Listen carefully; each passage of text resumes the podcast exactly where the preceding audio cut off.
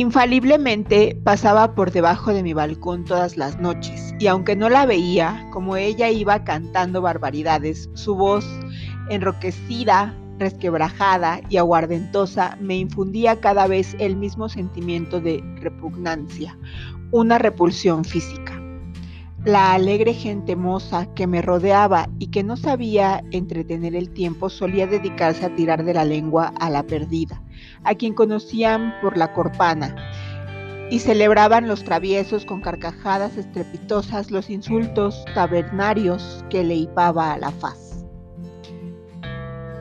Cuando me encontraba en la calle, a la beoda, volvía el rostro por no mirar a aquel ser desgradado, no solamente degradado en lo moral, sino en lo físico también.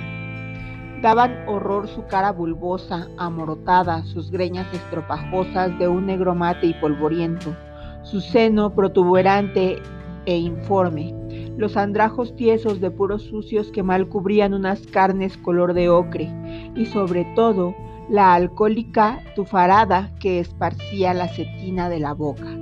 Y sin embargo, en medio de su evidente miseria, no pedía limosna la corpana. Aquella mano negruzca no se tendía para implorar.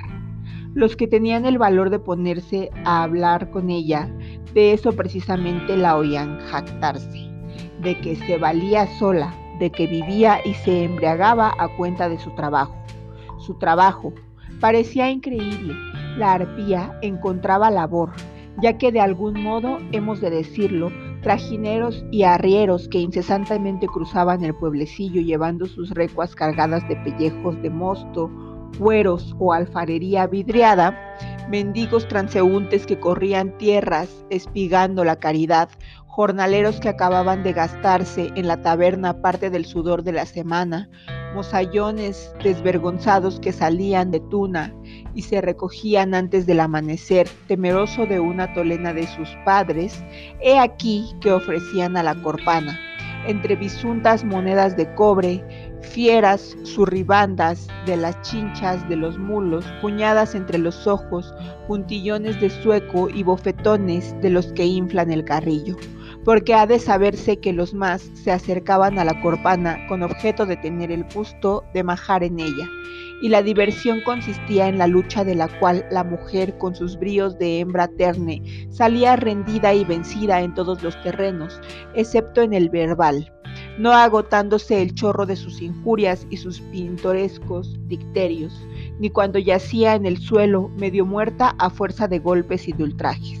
Alguien llamaría sadismo a la peculiar atracción salvaje y cruel que ejercía la corpana en su clientela especial, y si hubiese sadismo en este caso, preciso será conocer que no es la literatura quien propaga tales iniquidades, pues la mayoría de los atormentadores de la mujerona no creo que hubiesen deletreado, no digo yo al consabido divino marqués, pero ni aún el ABC en la escuela.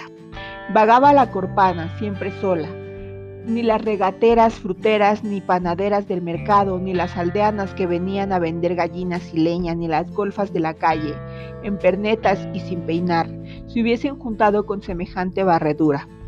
Equivocado estará el que crea que la noción de la desigualdad social la cultivan las altas clases. Es en las bajas, y aún en las ínfimas donde se acata mejor esa ley de la clasificación y la desigualdad ante los seres humanos.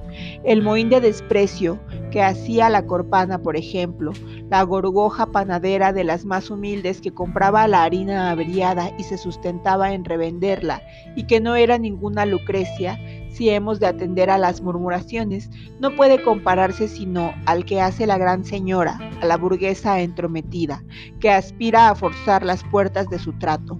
A bien que la corpana altanera a su modo, digna a su estilo, no se acercaba a ninguna de aquellas desdeñosas, se contentaba con soltarles a distancia una ristra de insultos, lamelonas, porcayonas, no tendés faldra en la camisa la cual será el grado de desprecio que inspiraba la corpana, que ni aún se dignaban a cruzarse con ella. Reían entre sí, escupían de lado, se limpiaban con el delantal y después aparentaban diplomáticamente no haberla visto ni oído. Indescriptible fue el asombro de la gente cuando un día apareció la corpana, llevando de la mano a una niña, y no a una niña del arroyo, no a una de esas criaturas enlodadas y famélicas, oscas y escrofulosas, que representan para tantas pobres mujeres el fruto ansiado de las entrañas, sino una especie de señorita gentil y encantadora, rubia y blanca, vestida con esmerada pulcritud. Una chiquilla como un sol, de unos nueve a diez años, altiva, trajeada, de cretona gris, con su cuello blanco, su lazo azul en el pelo y la mata de reflejos dulcemente trigueños tendida por la espalda. La extrañeza elevada a pasmo se reflejaba en los cándidos ojos de violeta de la flor de lino que la pequeña alzaba hacia su madre porque todo el pueblo lo sabía a la media hora. La chiquilla era hija de la corpana, recogida, criada y educada en casa de una hermana mayor, de la perdida, que tenía tienda allá en Puente Millo y que acababa de morir súbitamente. Los herederos, los sobrinos legítimos, devolvían a la loba la inocencia lobesna, y allí andaban las dos, madre e hija, todo el día de la mano, la borracha sin borrachera, la criatura atónita y encogida de miedo a algo. No sabía ella decir a qué. Sus mejillas palidecían, su boca se contraía, sus manos se polían color de cebo, su vestido planchado se ajaba, a la semana siguiente había adquirido el aspecto sórdido de las pobretonas. Un domingo, al cruzar la plaza para ir a misa, vi que la propia Corpana me salía al encuentro y me cortaba el paso. No temí la racha de injurias que hasta involuntariamente expelía aquella boca. La corpana venía de paz, venía con los ojos en el suelo, y en aquel mismo instante sentí dentro de mí dos cosas. La primera, que aquella mujer no profería una palabra que no fuese dolor y vergüenza de sí misma. La segunda, que yo ya no sentía ni repulsión ni desdén. Había entre nosotras algo humano que tácitamente nos ponía de acuerdo. Por caridad de Dios, balbucía la que nunca había pedido limosna y lo tenía a menos. Saquen de mi poder a esta criatura, señores. Sáquenmela pronto, llévenmela. Ya ven que no puede ser. No puede ser, repetimos todos, comprendiendo inmediatamente y tomando a la niña con nosotros. La rodeamos como de un círculo defensivo, la aislamos por un movimiento al cual el instinto dio la precisión de una maniobra militar. Y lo terrible fue que la niña, sonrosada de gozo y emoción, se nos entregaba presurosa de libertarse de su tremenda madre, se nos pegaba huyendo horripilada de la que le había dado el ser. Y yo, fijando el mirar con involuntaria atracción en la corpona, vi que de los ojos inyectados de la alcohólica saltaba una lágrima pequeña, que debía ser muy acre, amargosa como el zumo de las retamas en el monte Bravío cuando hubimos colocado a la chiquilla en un convento de enseñanza, a fin de que pasase allí los años que le faltaban para tener edad de ganarse el pan honradamente, me dijo un día, tropiezo, el médico de Villamorta. Llorar la corpana sería aguardiente de orujo. No, era sangre y agua, era dolor líquido.